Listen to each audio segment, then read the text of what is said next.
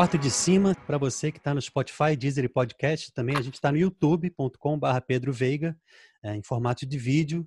E se você estiver no YouTube, segue o canal e dá uma curtida no vídeo aí para ajudar. E eu tô com uma pessoa que eu tô conhecendo aos poucos. Eu fui dar uma olhada no perfil. Ela, tinha, ela fez um, um, cover muito legal da Fênix, e aí eu, caramba, compartilhei, porque eu achei muito legal, que foi mais ou menos na época do lançamento da Fênix, que é a música do Rosa de Saron. Tata Rodrigues, como é que você tá? Tô bem, graças a Deus. É um prazer estar aqui hoje com você, para a gente bater esse papo, muito bom. E eu tô muito feliz. Aí você tá no estúdio, em casa, é um estúdio que você tem em casa? Isso, nós temos um estúdio aqui em casa, né? Meu esposo é produtor musical, ah, é, é músico, né? Tiago Machado. Ah, sim. Então, e nós temos a graça de ter um estúdio dentro de casa. Então é então a gente respira Pois é.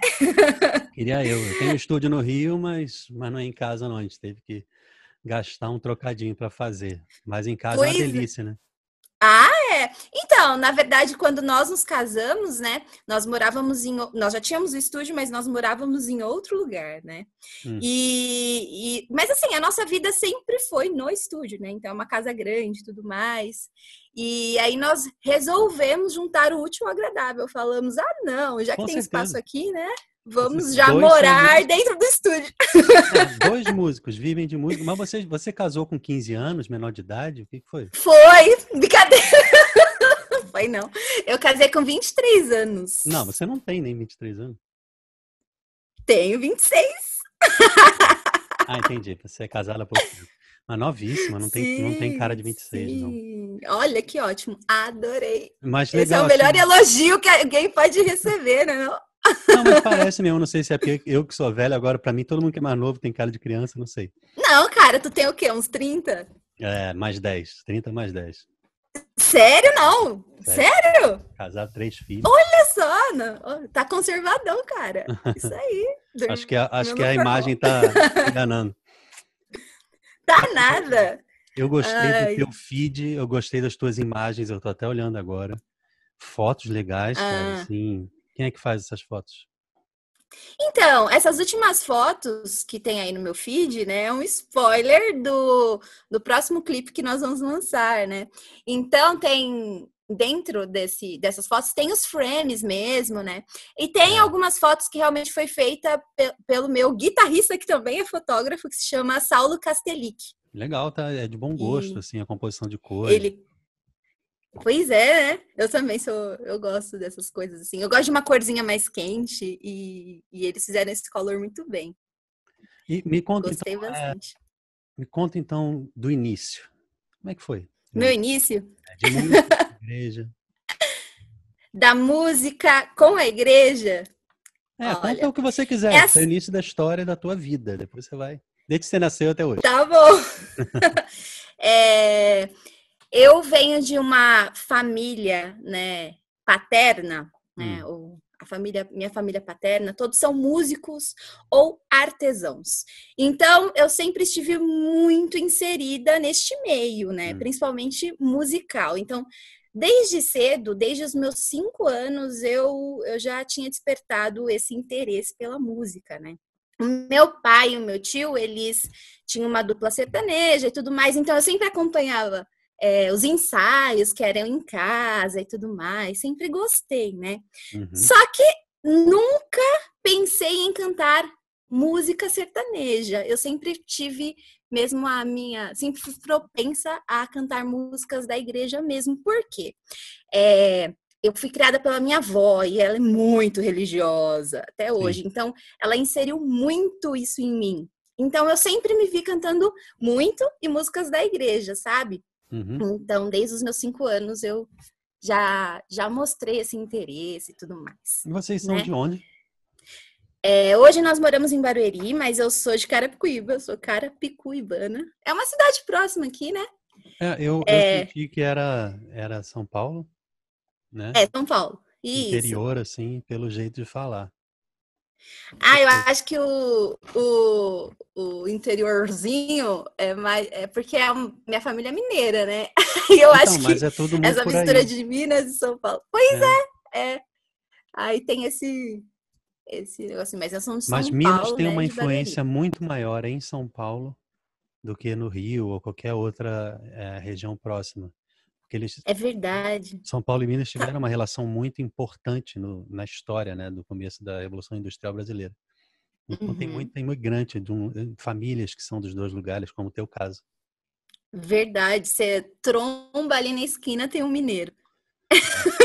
né? Tanto que a família do meu esposo também é mineira, E sabe? falam É parecido muito por isso, né, o interior.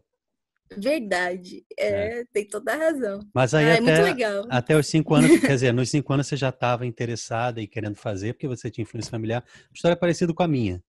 Mas e aí continua? Aí você, a- até chegar a fazer música na igreja, como é que foi? Tua primeira experiência, como é que foi? Ah, então, né? E, e assim, eu sempre fui muito ativa na igreja, né? Sempre fiz tudo, né? Desde Porque criança. como eu era criada pela minha desde criança, porque como era criada pela minha avó e minha avó vivia na igreja, então sempre ia com ela, sempre, né? Desde lavar a igreja, ir para a Legião de Maria, Nossa, apostolado da oração, que na época para crianças era MEG, né? Se chamava Movimento Eucarístico Jovem. Eu nem sei se hoje existe mais esse movimento de apostolado sempre tem algum crianças. EJ, alguma coisa, né? sempre tem. Fica tranquilo que Então- transformou, né? Pois é, eu fazia tudo isso, né? Meu pai é, tocava, né, música sertaneja e tudo mais, mas também sempre tocou na igreja. Hum. Então, eu, além de fazer tudo isso com a minha avó, ia na liturgia também. E ficava lá olhando e sonhando com aquele dia que eu iria cantar, sabe, em alguma missa, ou fazer alguma leitura e tudo mais, né? Aham. pequenininha, tal. Aí com oito, nove anos de idade, aí eu comecei a participar efetivamente da liturgia, né? Porque eu já estava maiorzinha, as pessoas já começaram a confiar mais em mim, mas não cantando, né?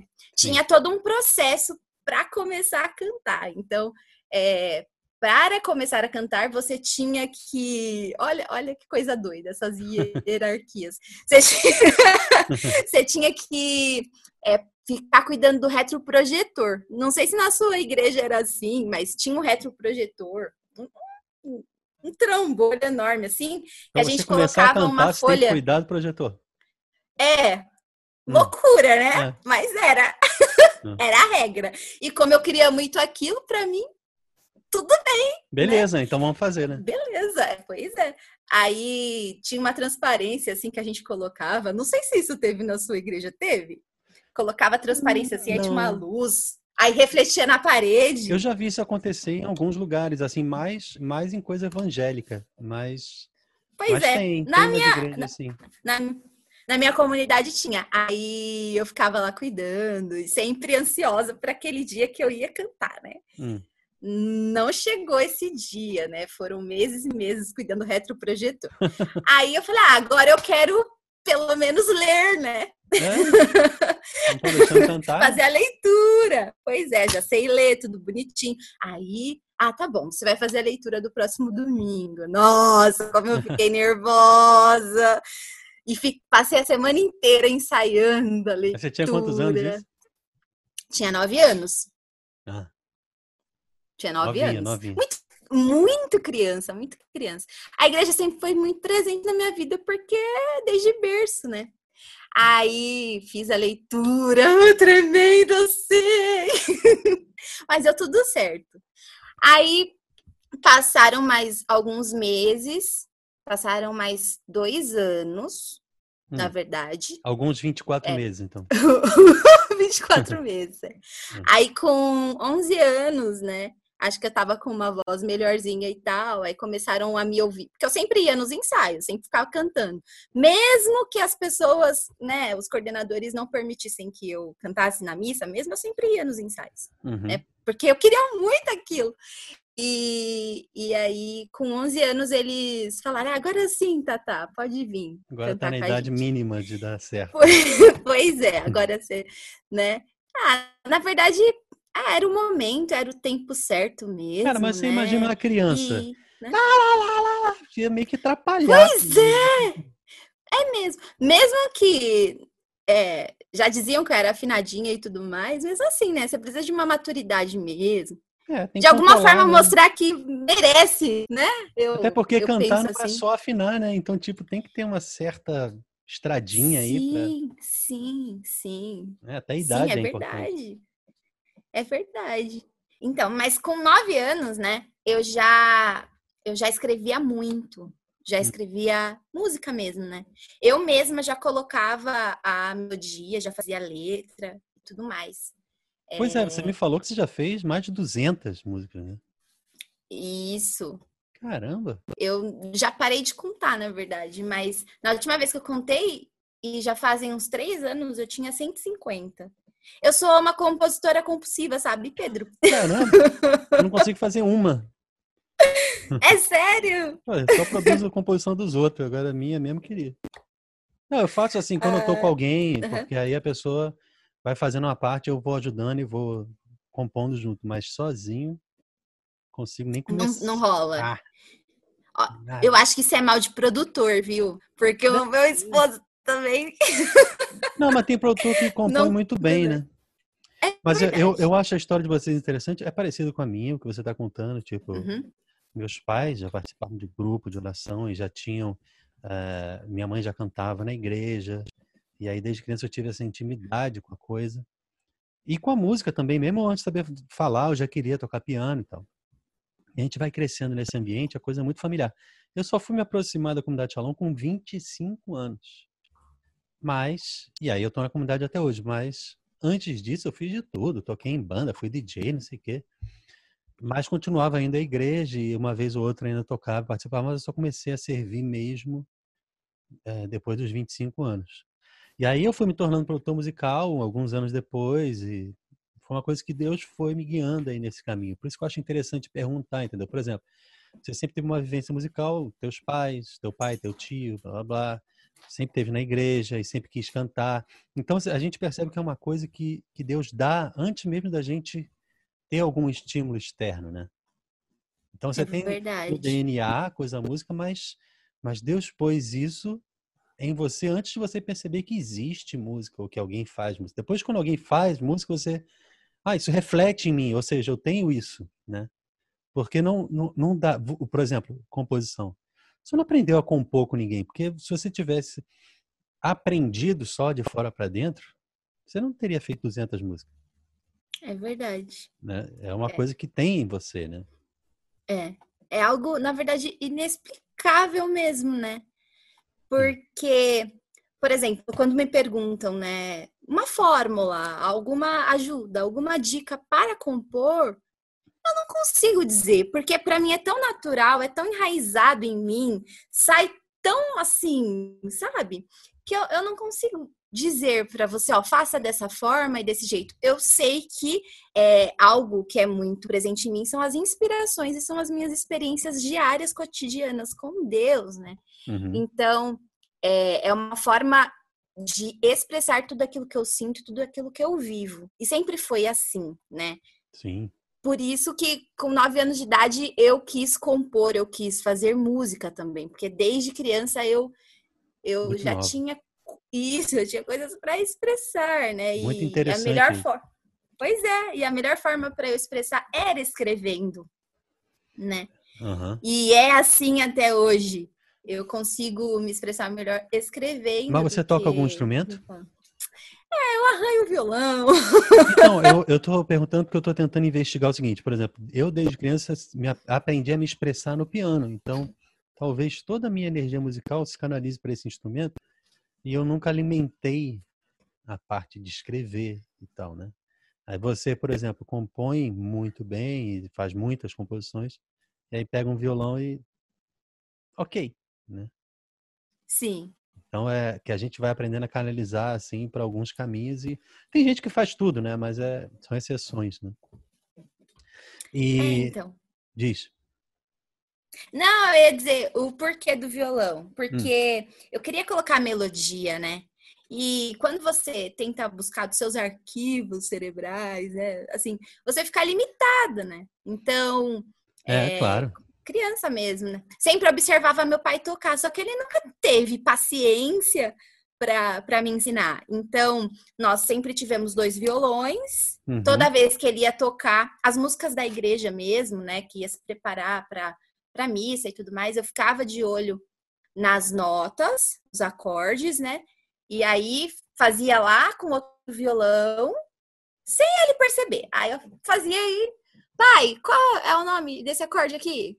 Qual é o hum. nome dessa nota? Aí ele me dizia. Aí, sozinha, eu comecei a, a tocar, né? Então, meio que você Só sabe que... hoje todos os acordes de cabeça, nomes e tal. Isso, isso eu sei. Só que eu nunca fui disciplinada para o violão, então eu toco muito mal, assim. Eu fico pensando, se eu tivesse me dedicado o suficiente desde os nove anos de idade e tudo mais, né? Tivesse é, pedido aos meus pais que me colocassem em alguma escola mesmo, com certeza eu tocaria muito hoje, né? Uhum. Mas Mas eu sempre olhei para o violão assim: ah, você só me ajuda a compor melodia. Tipo assim, eu não é. quero mais nada contigo, sabe? É. Mas são níveis, eu acho, assim. Uh, por exemplo, Rafael Morel, que é cantor e compositor, ele justamente faz isso. Ele pega o violão para compor. Então ele não sabe nem o nome do acorde que ele está fazendo. E, e às vezes ele faz um acorde com um shape diferente, porque foi o que ele achou. Ele nem faz de propósito, é tipo, o dó seria aqui, mas ele faz aqui porque foi o que ele encontrou e tal. Uhum. E aí, é, eu lembro, assim, a primeira vez que eu descobri isso, eu tava falando com ele, eu falei, não, mas você faz um dó com nona? Ele, não, não. Sei nem o que é dó, imagina a nona. Eu faço o som que sair, tá saindo. Já decorei que o som que eu quero tá aqui, o outro tá aqui, o outro tá aqui, o outro tá aqui. E aí, o Nicodemos Costa também do Shalom, é, toca assim, ele, ele costumava compor todas as músicas em sol, porque era o tom que ele sabia. Que ele sabia! Aí depois, da, aí depois é, a pessoa que for gravar, que mude, assim, né? Mas são níveis, você não precisa ser uma violonista erudita, formada e tal, né? Assim, tem muitos caminhos, muitos, muitas camadas, né, até lá. Assim, você pode ser uma Sim. boa instrumentista, mas ter, aprender por conta própria e, e, tocar bem, ter ritmo e ter uma criatividade e tal. Eu mesmo nunca me formei em música uh, tradicional, né? Estudei piano clássico e tal muito tempo com aula particular, mas eu nunca tive um, não tenho um diploma na parede. E prefiro tocar música popular, tanto que a minha vertente de produção musical é mais pop mesmo, né? Que legal. Pois é, pois é. Mas, mas aí, esse teu caminho na igreja, você começou a cantar oficialmente com que idade? Com 11 anos na liturgia. Hum. E aí né? você foi gravar só muito depois, então? Ai, fui gravar minha música. Meu Deus, olha, gravar minha música mesmo em 2018. Foi depois que eu casei. Quatro anos atrás. 22. Pois é, pois é.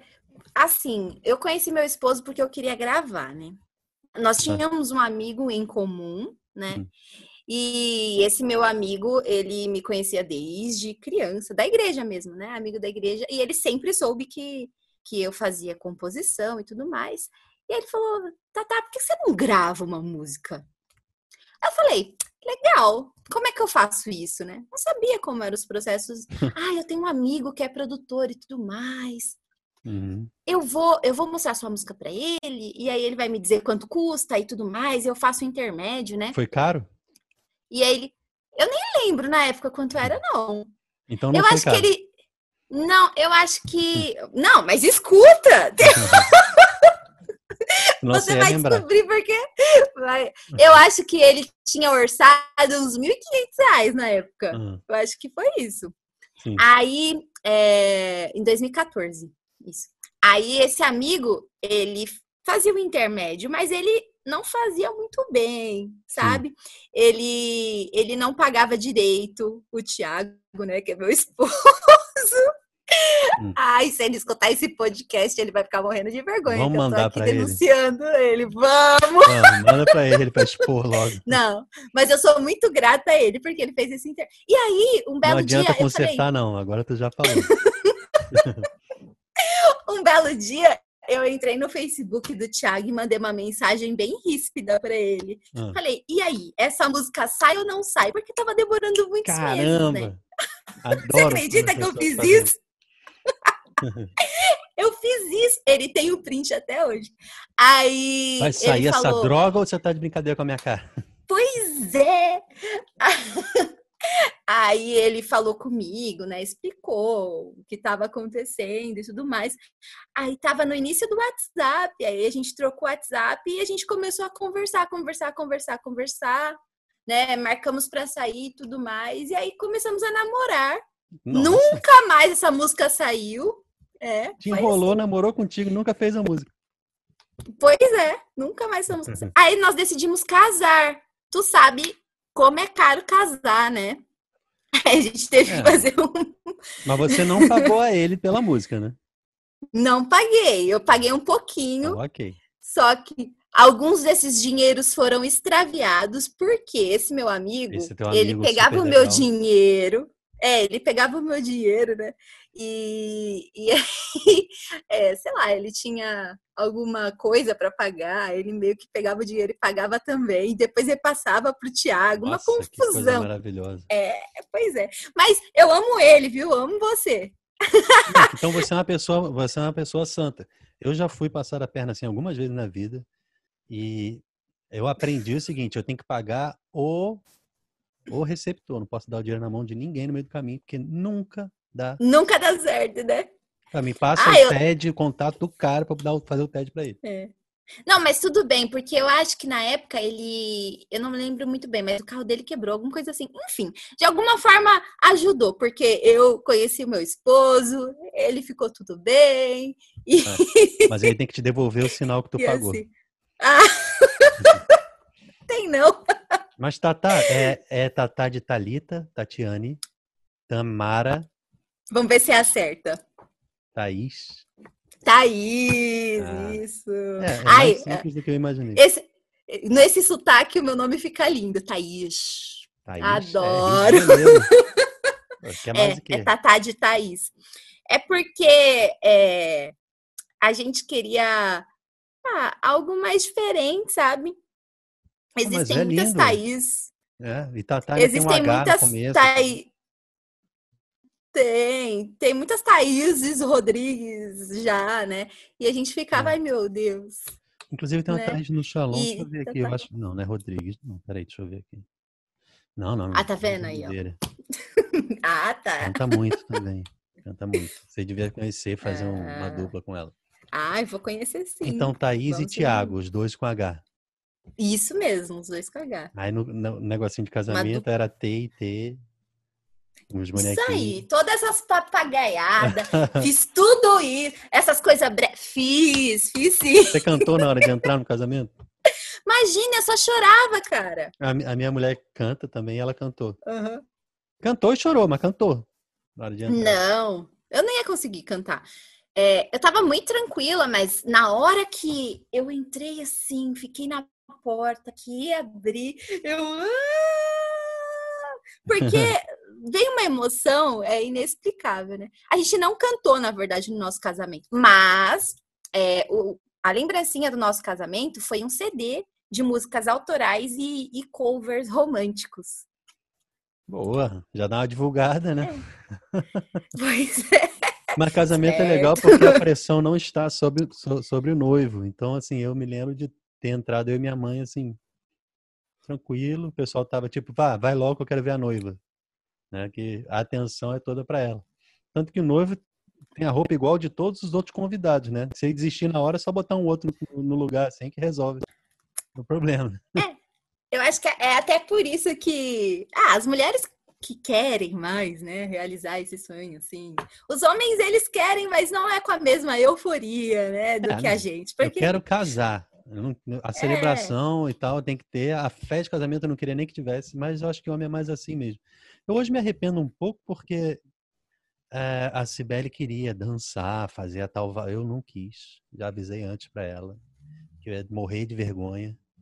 Ela queria que eu cantasse ou que eu falasse no microfone, um monte de coisa. Eu, eu só falei dentro da cerimônia que eu tinha que falar, né? Os votos.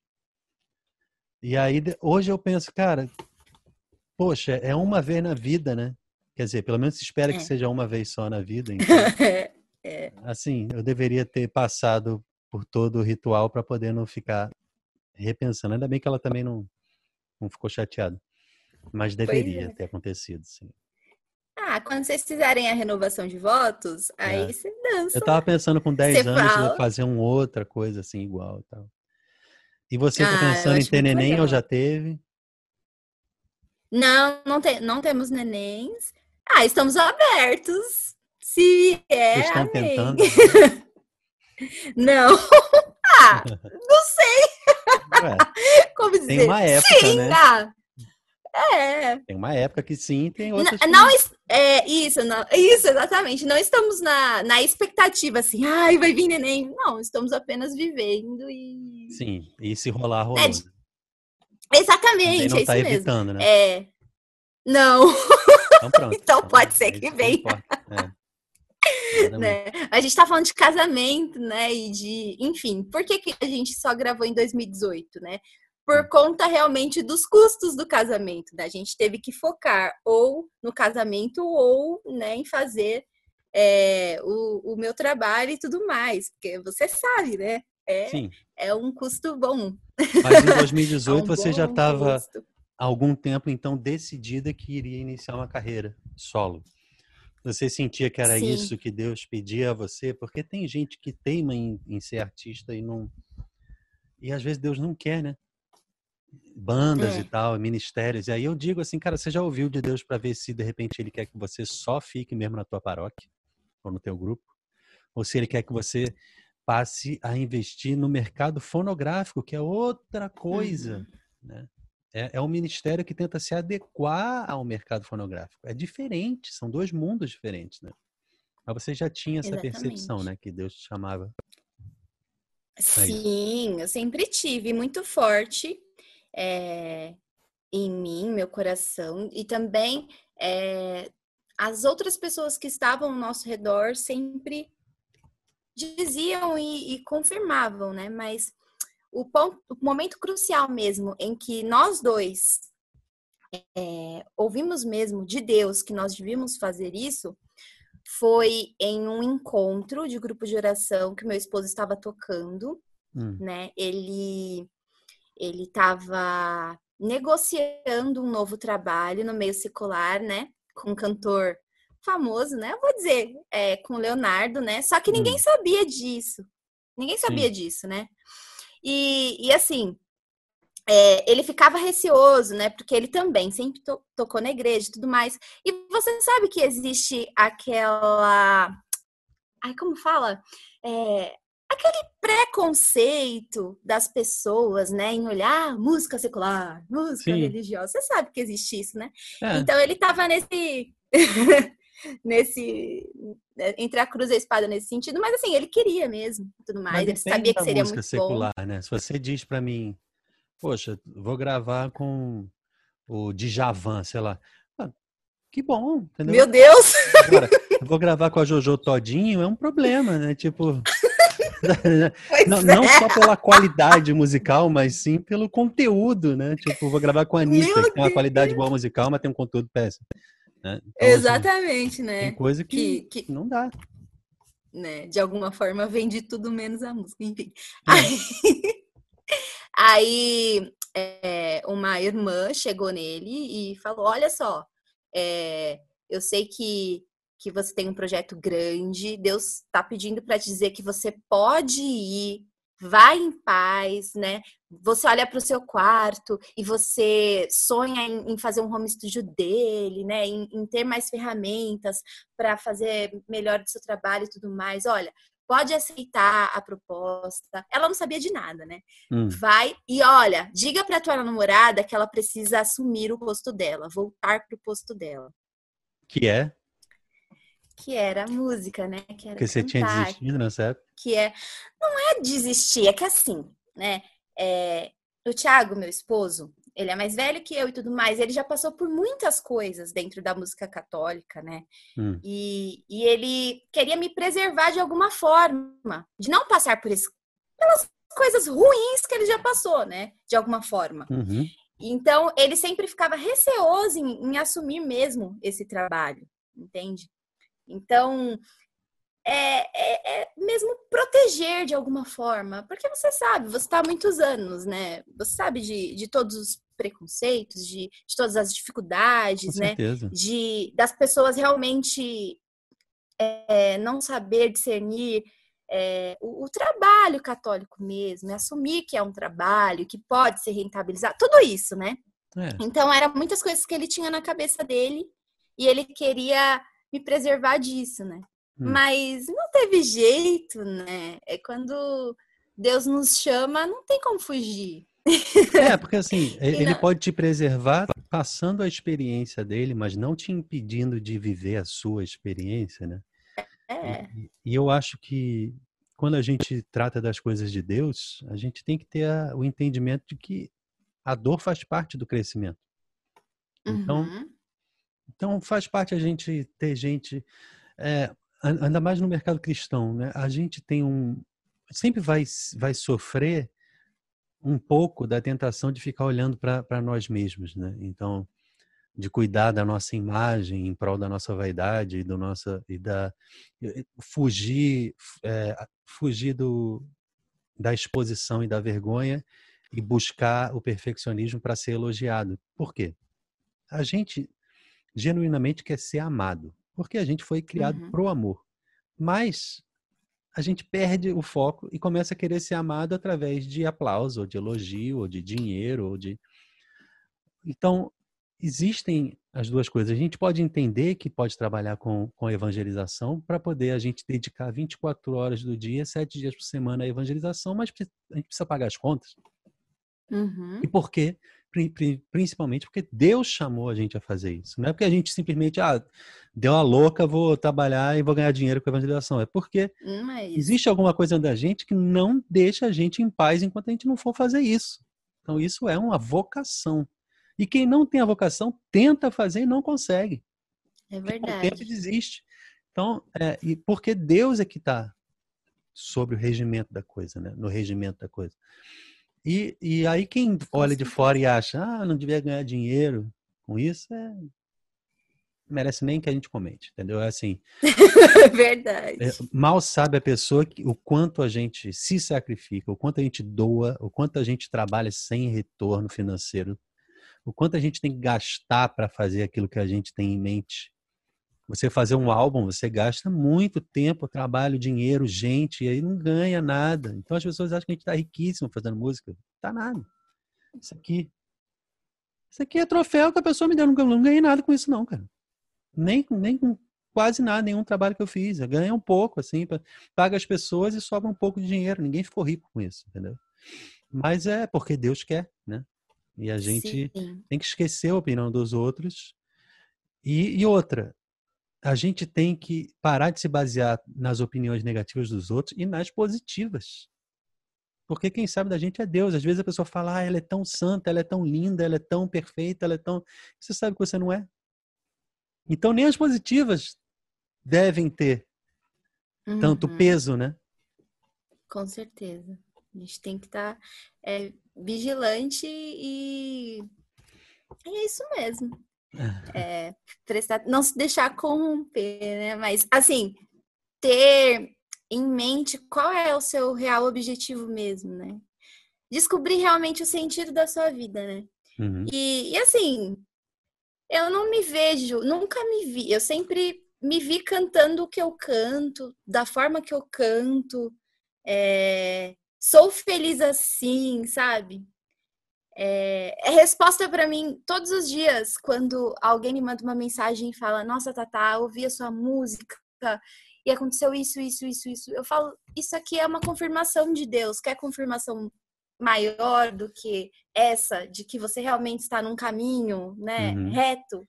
É por aqui, né? E, e, tudo ao seu redor começa a cooperar para que realmente isso aconteça, né? Exatamente. Por exemplo, é, isso que nós estamos fazendo Hoje, para mim, é graça de Deus, né? Porque você. De pois é, porque você é uma pessoa referência no nosso mercado, né? É, tá já dizendo? fez grande. Pois é, tô dizendo. é referência no nosso mercado, já trabalhou com, com muitas pessoas, né? Que são referências para nós também. Uhum. E eu estou aqui no meu começo e já tive a graça de estar batendo esse papo contigo. Então, para mim, são sinais, entendeu? É. De que sim, Tatá, continua, olha, tô aqui com você, vai. Exatamente. Né? E Deus faz essas coisas, ele gosta de dar esses presentes pra gente. Eu também, no meu começo, uh, quando eu acertei o caminho, e antes eu fui tocar pagode, não dava certo, fui ser DJ, fui do funk, um monte de coisa. Ainda mais nos anos 90, que era modíssimo. Ai, eu quero saber da parte do funk. Era, mas era, era aquele funk carioca de começo dos anos 90, de Sim. nada a ver, montagem, um negócio não, não tem a menor qualidade. O cerol na mão, essas coisas. Não, antes, antes. Antes? Ai, meu Deus. Era antes do funk imoral. Era o ah. funk mais favela, assim, tipo, mas não tinha ah. muito. Era rap, eram umas coisas assim. E aí depois fui para pagode na, na, na, explosão zona do pagode, que você não era nem nascida, né? No final dos anos 90. E é, não, já era, nasci em 94. É. Comecei a tocar em 98. Você não sabia hum. nem o que era pagode na vida. Não. Mas, mas assim, o que eu estou dizendo é que quando eu acertei, quando eu acertei, porque quando eu tinha 17 anos, eu falei para Deus, eu você precisa me mostrar alguma coisa. Se você quer que eu continue com música, você me chama. Você não, você não me deixa quieto, não me deixa em paz. Você quer que eu faça isso? Eu vou lá e faço, mas não está dando nada certo. Então você uhum. tem que uhum. mostrar um caminho, porque não existe, vou ter que largar. E aí, anos depois que eu, que eu, que eu comecei a, a tocar para evangelizar, as coisas puf, abriram, começaram a fazer sentido. E aí eu comecei a perceber que tudo que eu vivi, tudo que eu passei que parecia inútil, na verdade, tinha um sentido que eu poderia contribuir com tudo que eu já aprendi ali naquele ambiente. E, ao mesmo tempo, aquilo era um novo começo para mim. E Deus foi me aproximando de pessoas que, para mim, eram referência, que, que me ajudaram muito a, de repente, assim, a meu ver, até a pular etapas. Eu não pulei etapas, mas assim, porque já estava pronto. Então, normalmente, uhum. uma pessoa uhum. começando ia demorar anos para começar a produzir para um artista mais importante e tal. Mas Deus já tinha providenciado tudo, então então, eu me sinto no começo ainda.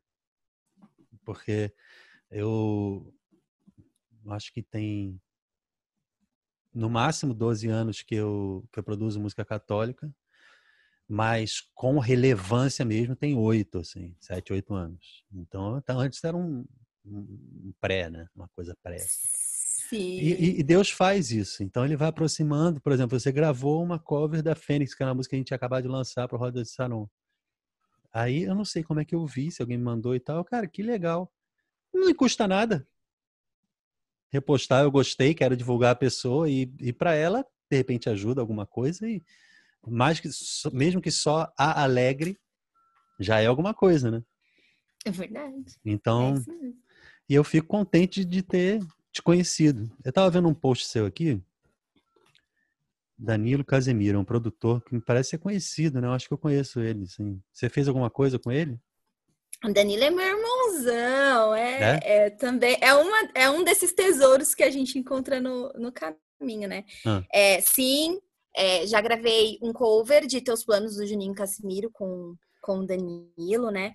E aí, depois disso, nós criamos uma amizade, uma irmandade mesmo muito intensa, muito forte, né? Ele trabalha com vídeos, então a gente faz bastante parceria é, né, entre nosso estúdio e os trabalhos dele. É, ele também tem, tem muitos contatos com várias pessoas também do, do nosso meio católico. Muito influente, né? E isso é muito influente, então faz esse intermédio, é muito legal. E o Danilo tá aí também há muitos anos, né? Ele ele, nossa, acho que ele tem mais de 10 anos, viu? Né, na música católica. Não, ele gravou também um clipe muito importante para mim, que é o Canção a Maria, que eu fiz feat, aliás, é isso mesmo. Não, a Fátima fez feat comigo. Ah. né? Eu tive a, a, participação da Fátima, se chama é Canção a Maria, ele gravou. A Fátima era da minha diocese. Hum. Então eu conheço a Fátima também desde criança. Conhecia de vista, né? Uhum. Agora, né, nestes últimos anos que nós realmente nos aproximamos, né? Ah. Mas. você fez uma live com ela recentemente, né? Fiz, fiz. Foi quinta-feira, né? Nós fizemos é. uma live Sim. juntas, né? Também porque nós estamos com, com um projeto que se chama Congresso Informação, né? É, é um curso online que contém. Você viu? É um curso online muito legal que contempla várias áreas das artes da nossa igreja, né? Então, é, lá tem aulas de fotografia, de áudio, de vídeo, de técnica vocal, de harmonização, né? E tem três pessoas bem influentes, né, que estão hum. ministrando, hum. que é a Fátima, Aline Brasil e Juninho Casimiro. Então, Sim. tá muito legal, né? Conheço. Todo mundo. Conhece, né? Boa, então. então. Eu acho que a gente tem é que se aproximar e fazer coisa junto, porque você Eu tem tanto, tanto material e tanta gente legal para fazer coisa, a gente tem que pegar e inventar alguma coisa para fazer. Eu também acho. Com certeza. Porque, olha, é, a gente reclama muito, né, que a nossa música católica é, não tem um espaço, não tem uma visibilidade, tudo mais. E a culpa é nossa mesmo, né? É. Nós temos que realmente nos unirmos, né? Porque de repente as pessoas talvez não façam parcerias porque algo dentro delas, de, sei lá, mostra que talvez seja uma que existe uma competição, mas não, né? É. Quando a gente se une, as coisas acontecem em maiores proporções, né? Então, eu penso assim também, é. justamente, se você, primeiro, se você sente um, um, certo egoísmo, uma certa competitividade, você quer aparecer mais que alguém, seu pensamento é errado. Se você fosse esperto mesmo, você ia perceber que quanto mais amizade e contato você faz, mais você progride. Então, é mesmo se fosse por maldade, você ainda ser, ia se dar melhor se você tivesse se unindo às pessoas, né? Mas, mas o bom é que Deus vai purificando essas coisas da gente. Então, é a gente vai vai buscando se abrir, vai buscando se relacionar com os irmãos e Deus vai humilhando, vai purificando e vai trazendo a verdade que, que esclarece e tira essas coisas, né? Esses pensamentos assombrosos da cabeça. Então, assim, é eu tenho, uh, eu, eu fui aprendendo isso no caminho, né? Que é bom a gente olhar para os irmãos e, e ajudar e evidenciar aquilo que eles estão fazendo de bom e, e, ajudar naquilo que eles podem melhorar e que eu, que eu posso, que eu tenha para contribuir, né? Que não é muito, mas então a, a, gente vai crescendo e eu quando dou alguma coisa a alguém, eu sou mais até beneficiado do que a pessoa, né? Por isso que eu estou dizendo, tipo, eu poderia desligar a gravação e falar com você por fora, ah, vamos fazer alguma coisa e tal, para poder não. Não, não tem nada a esconder, entendeu? Acho que é legal a gente ter, ter essa, essa iniciativa, né? De, de buscar os irmãos. Com certeza, com certeza. É, e, e assim, no caso, eu, Danilo e uns outros meninos, a gente faz muito esse movimento, né? A gente tem uma galera nova, né? Que tá uhum. na mesma caminhada que a gente. Então, toda vez que nós temos a oportunidade de agregar, né? Todo mundo, a gente faz questão de agregar, porque a gente acredita que é isso mesmo, a união faz a força, né? E dividir as experiências faz com que todos nós cresçamos. Exato. Melhor, maior, tudo mais, né? E, assim, um, um parênteses, né? A gente olha muito, por exemplo, para um nicho musical que só cresce, né? Eu não sei se no, eu acho que é, dizem que o Rio de Janeiro sempre está de costa para o mundo e não vê muita coisa, é. mas é, pro Brasil, né? É. Na verdade, mas o nicho sertanejo, por exemplo, eu não sei se é muito forte aí. Eu sou o primeiro a falar isso, que a gente tem que ter um sertanejo católico de expressão relevante.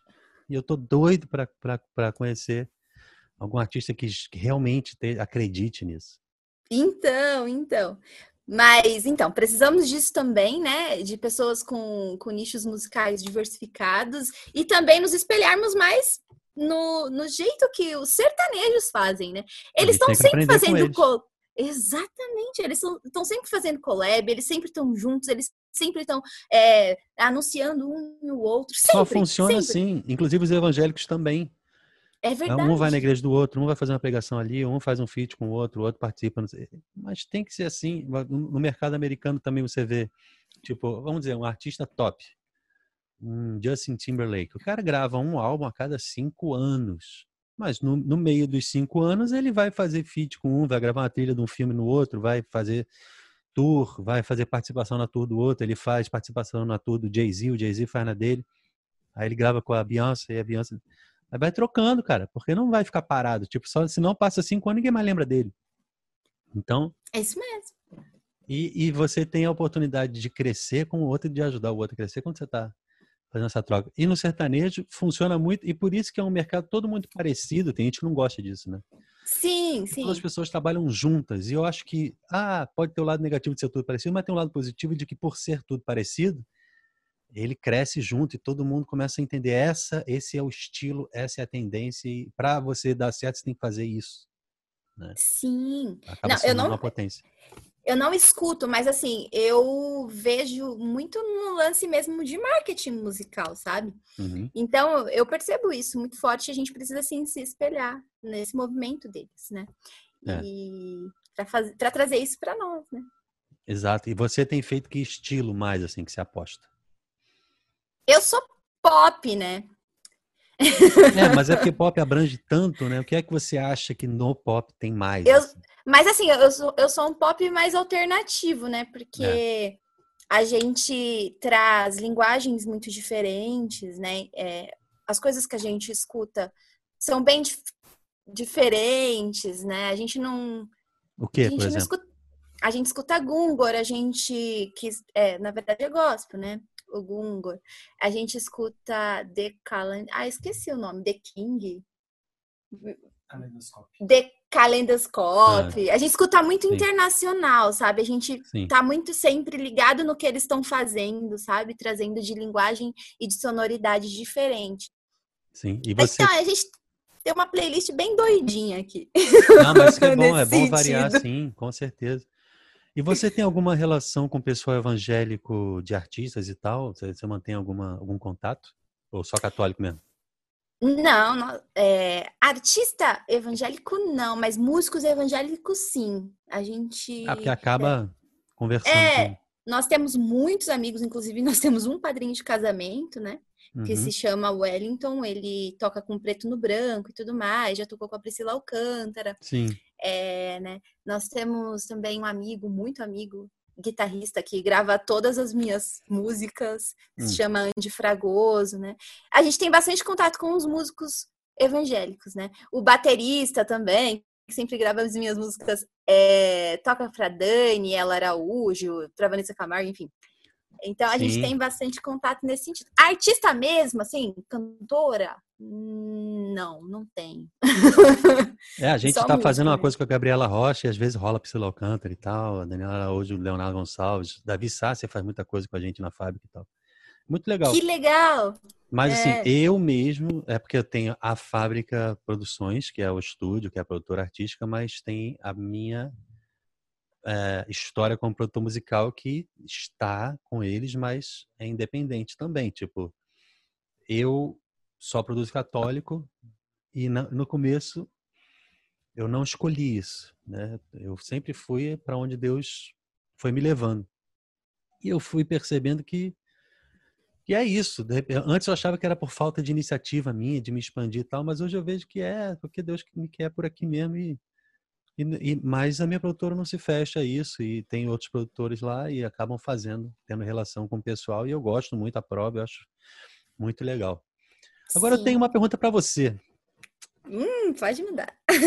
2020 a gente está numa era de, principalmente agora na quarentena, que a gente não tem show, né?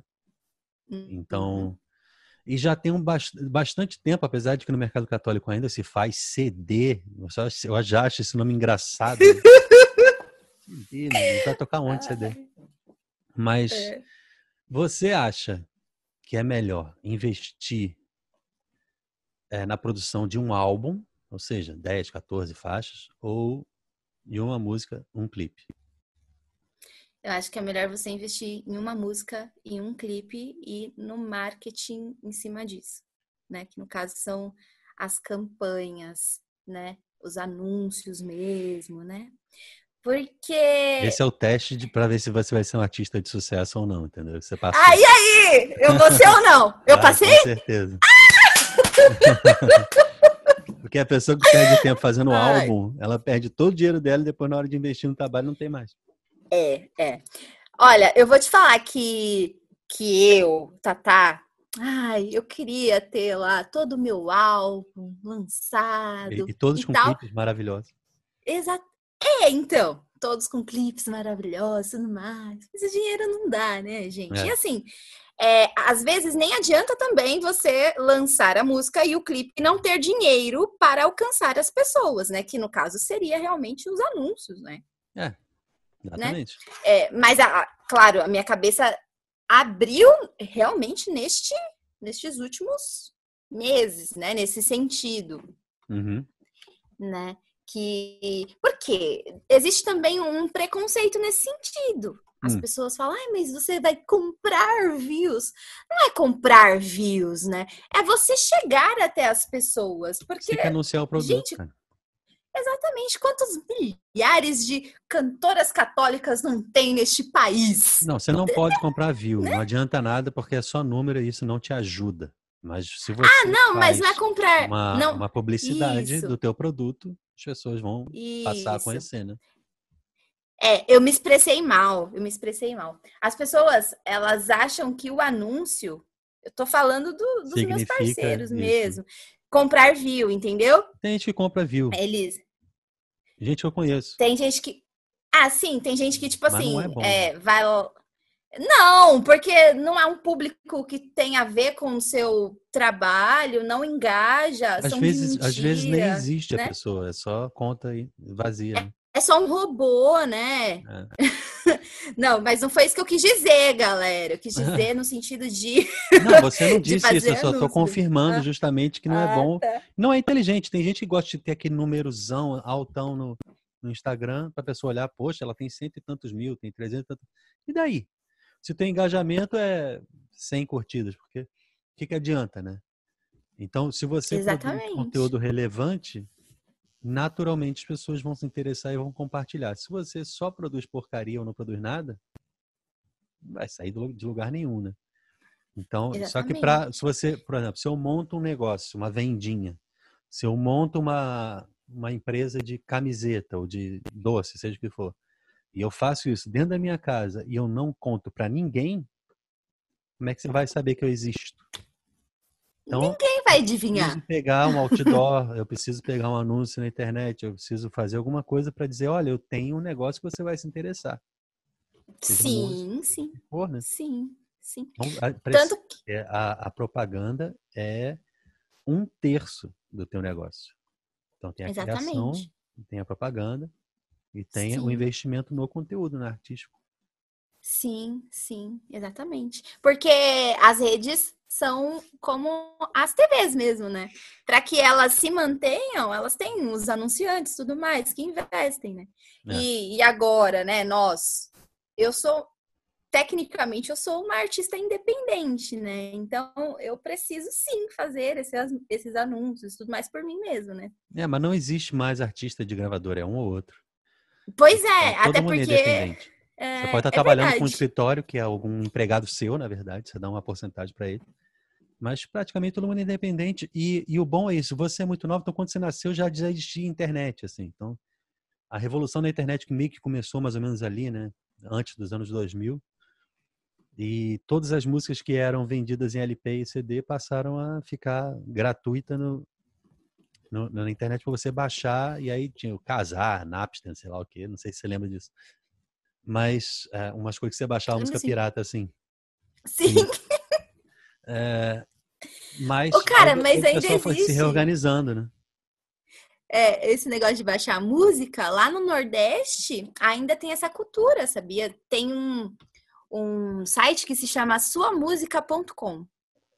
E Tem, eles é. baixam bastante. E assim, inclusive a gente fez um teste, né? A gente colocou a canção Maria na época e, e já tinha, acho que na época tinha uns 40 downloads, assim. A gente ficou assim, olha, que legal.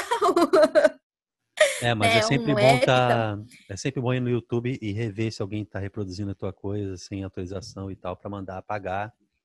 É verdade, É, é verdade. e, e- e não adianta porque o ECAD não vai fazer isso, é você. É muito mais na internet que não tem ainda uma regularização assim é, oficial e relevante, não tem uma legislação que que faça as instituições, os órgãos a controlar de verdade. Então É você meio que tem que correr atrás. Aí quando você pertence a algum escritório, o pessoal faz isso por você, se eles forem competentes, né? Mas Uhum. tem que ter o controle sim. Mas o importante é o que você está fazendo. O que eu estou vendo de trabalho seu é, é, fazer bem feito tanto a imagem, produção de clipe, quanto a produção é, de, de áudio, né? E continuar devagarzinho, ser constante, gerar conteúdo com constância. Você não pode simplesmente sumir depois de um tempão, voltar e achar que está todo mundo lá e tal. E um pouquinho em pouquinho. Então, eu acho que vale muito mais um cara que não tem grana ele lançar uma coisa bem feita, voz e violão em casa com uma coisa filmada, mesmo no iPhone, do que pegar dinheiro, fazer dívida para produzir um negócio. Ah, lancei um EP. Outro dia uma pessoa veio, ah, eu estou começando na começando na carreira musical e eu queria saber se você acha que é melhor fazer um, um, um álbum de 14 faixas ou um EP de 7. Aí eu falei, é melhor você não fazer nada. Hum. Melhor você começar a tua carreira divulgando de uma forma informal através das pessoas que já têm na tua plataforma e fazer aquilo crescer até que gere um interesse né, e uma demanda para que você possa começar a fazer apresentações e depois oficializar o teu trabalho com uma música importante. Isso mesmo. Fazer um LP, um LP, um EP. LP, nossa! É, LP hoje é, é, é decoração. É. Não, é eu tenho CD, eu tenho um monte de CD aqui que não dá para ver. CD, eu, eu, tinha essa estante toda de CD. Eu nunca nem metade eu nunca tinha ouvido. Aí quando eu fui mudar, antes de casar até, eu um amigo meu que é DJ, eu, cara, toma tudo isso. E eu já tinha herdado disco, LP mesmo, de um outro DJ mais velho que eu, que tem uns 20, 25 anos mais velho que eu, que foi uma referência no Rio de Janeiro, assim, de, de charme, de funk, de soul e tal. O cara, tipo, conhecidíssimo. Aí ele me doou uma parte do acervo dele, centenas de LPs, e eu lógico que eu nunca ouvi, porque eu não tinha nem mais toca-disco. E aí eu só guardava, assim, pela, pelo valor da coisa. Sim. Aí esse meu amigo, eu falei, toma tudo e toma um monte de CD também. Eu fiquei só com os que eu mais gostava. Mas hoje em dia eu guardo, assim, pra quê, né? Não... Olha, olha isso aqui. Hum. Deixa aí, isso vai... Peraí, que agora tá é decorativo. Eita! Ah. Nossa! Olha fita! Aqui, Uau! Nossa! Shalom. Da Shalom! Não, e tipo assim, coisa que amigo meu que gravou e tal. Gente! Aí eu guardo porque é relíquia. Que não... Ah, não, mas isso aí você tem que guardar mesmo, porque isso aí. Tipo, é eu histórico. nunca vou ter como tocar isso mais na vida. Não, não vai, mas. ah, Quanto mais tempo não. eu guardo, mais vale, né? Tipo, como ah, recordação. Ah, Deve ter, sim, algumas pessoas que ainda, algumas lojas que vendem toca-fita, deve ter. Pra quê, assim, né? no sentido mais vintage. Nem CD ah, precisa mais. Tem toca-disco, né? Que... Ah, Mas assim, é uma já malinha. Viu esse Oba Box? Já viu isso? É, não. Que a, que a galera, Box. é a galera, tipo, mais velha, né? E senhores senhoras idosos, assim, tipo, não sabe mexer no celular, aí eles criaram um celular só com seis opções. Aí, eu tipo, vi... tem WhatsApp, Instagram, Sim. ligar, emergência e tal. Aí acabou. Tipo, tu não liga mais pra ninguém, é só isso, não manda mensagem, acabou. Não, eu vi sim. Aí eles fizeram toca-disco, fizeram hum. um negócio que é tipo um rádio antigo, assim, que você sintoniza a rádio, ou você bota um CD, ou bota um disco em cima, ou um cassete na frente. Porque o pessoal que tem as coisas não sabe mais onde vai tocar. Esse Obabox está se dando bem com, com a velharia. Sim, sim, sim. Nossa, mas é muito louco pensar isso, né? Assim, sabe o que me deixa mais assim extasiada e, e curiosa é que nessa época, né, as pessoas gravavam tudo na mesma hora, né? Assim... É, o assim comecinho da indústria musical foi assim. Mas gravava Gente. na mesma sala, na mesma hora, inclusive. Isso, Beatles então... começou a revolucionar isso, na verdade. Incrível, incrível, incrível. Eles não e... tinham recursos e eles gravavam, tipo, um microfone. Aí o cantor ficava aqui, aí guitarra, baixo, sei lá, bateria lá atrás. Três, quatro, entra todo mundo. Sim. Aí depois eu acho que eles, o engenheiro deles começou a criar um sistema, aí inventou dois canais, depois quatro canais, depois um gravador de multipista e tal, e a coisa foi caminhando a partir dali. Mas não era, era tudo Gente, né? podre, né? Cê, Horroroso você desafinar, não tem um Melodyne para te salvar. Não, não, não tem, é a Vera. Desafinar, eu, eu já tinha lá meus 11, 12 e estava começando uma história de afinar. E mesmo assim era assim, se você dá uma leve semitonada e dava consertar. Se for mais que isso. Só que, cara, mesmo assim, eu até hoje, a gente, quando vai gravar, a gente quer que o cantor grave o melhor possível, porque o nível de afinação de uma música pop hoje é sobre-humano. Mas uhum. é o uhum. padrão que a gente está acostumado a ouvir numa gravação. Então, uhum. quando você pega uma gravação uma produção oficial e você ouve a pessoa afinada, mas não sobre-humanamente afinada, você uhum. estranha. Você fala, ué, tá. Uhum. Apesar dela estar tá super afinada, porque você quer ouvir aquela coisa meio robótica. É estranho falar isso, né? É. Mas é um padrão que se criou. Então, lógico, Sim. depende do estilo. Se você vai ouvir uma coisa mais MPB zona, é mais soltão. Uhum. Mais um pop americano e tal. É outro nível, entendeu? Não tem, não tem quem chegue nem uma Beyoncé chega assim na, na afinação que é que é que ela faz no, no, na música gravada dela. Sim, sim. Mas é isso Verdade. mesmo. Você, você já nesse teu tempo de carreira já chegou a, já a fazer show fora do Brasil, alguma coisa assim? Não, ainda Mas você não, faz né? local, você viaja pelo Brasil? Já viajou pelo Brasil? Hum, não, é só local mesmo. É, tem dois anos, né, que a gente está nesse, nesse caminho, nessa caminhada, né? Uhum. Esse ano tinham alguns shows marcados, mas. Né?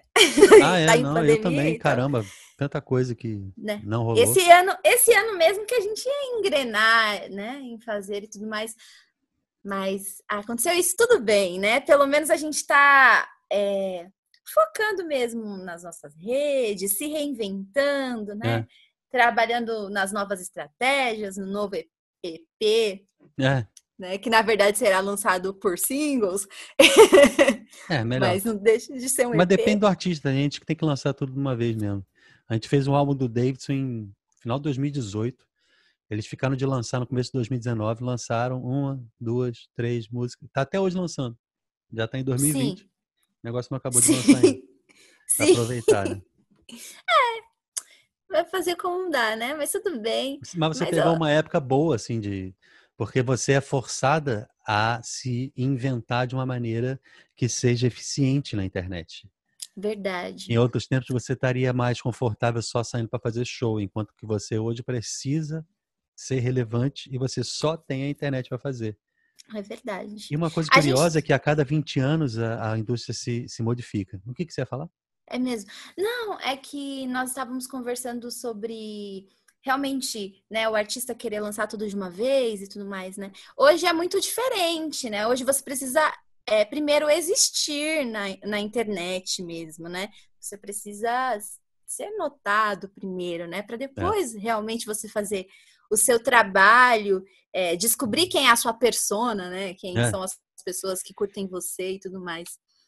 É. Eu acho que tem sido até um desafio para os mais velhos, né, da nossa música católica mesmo. É, é um desafio para todo mundo, principalmente nesse tempo. Assim, as pessoas no começo atacaram de fazer live, até hoje tem muita live. Mas depois a gente vai entendendo que não é só de live que a gente que, que o público quer, né? Que é, é e, e essa era do Instagram tem sido a era de mais da verdade. As pessoas é preferem verdade. muito mais ver quem é a Tatá com o Tiago em casa tomando café, comendo pão, do que um clipe da Tatá. Sim. Que até ver o sim. clipe, mas também se não tiver, e você for uma pessoa interessante, uma pessoa sorridente, uma pessoa que fala coisas que as pessoas querem e mostra coisas que as pessoas querem ver. O Flávio Vitor Flavinho, que era da Colo de Deus e tem a carreira solo, uhum. ele ele vive em casa trancado com a mulher e ele é muito criativo. E ele dá palestra, dá pregação, dá workshop, não sei o que, lança música, faz sessão de fotografia com a mulher, decora a mesa, bota os negócios, umas comidas, umas tâmaras, não sei o que, bota umas Sim. luzes. Cara, ele não para quieto e ele só tem tipo uma sala e um quarto e acabou, entendeu? Sim. E faz live também e tal, mas assim, Sim. tem, né? E a mulher dele também faz no canal dela e tal, né? Eu os acompanho, acho demais o trabalho deles. Eu também Gosto acho muito. excelente, assim, é. eu gravei um podcast com ele, eu vou gravar com os dois juntos, que eu tinha convidado, assim, cara, vamos fazer os dois, que eu quero ouvir do casal e tal, né? Que legal. É. Demais. E eu, e eu espero que você continue lançando coisa e dizer que eu adorei conversar contigo. Eu Quero também. encontrar vocês quando tiver por aí, assim. Esse ano não sei se vai rolar nada, mas é... breve. As portas estão abertas. Você vai gostar muito da nossa casa barra estúdio. Quero conhecer. e a gente arrumar algum pretexto para fazer alguma coisa junto aí. Com certeza, vamos sim. Vai ser muito legal, vai ser muito bom. Já Obrigado, Tatá. Top. Manda um abraço pro Thiago também. Fica com Deus e a gente se fala. Sim. Amém. Valeu.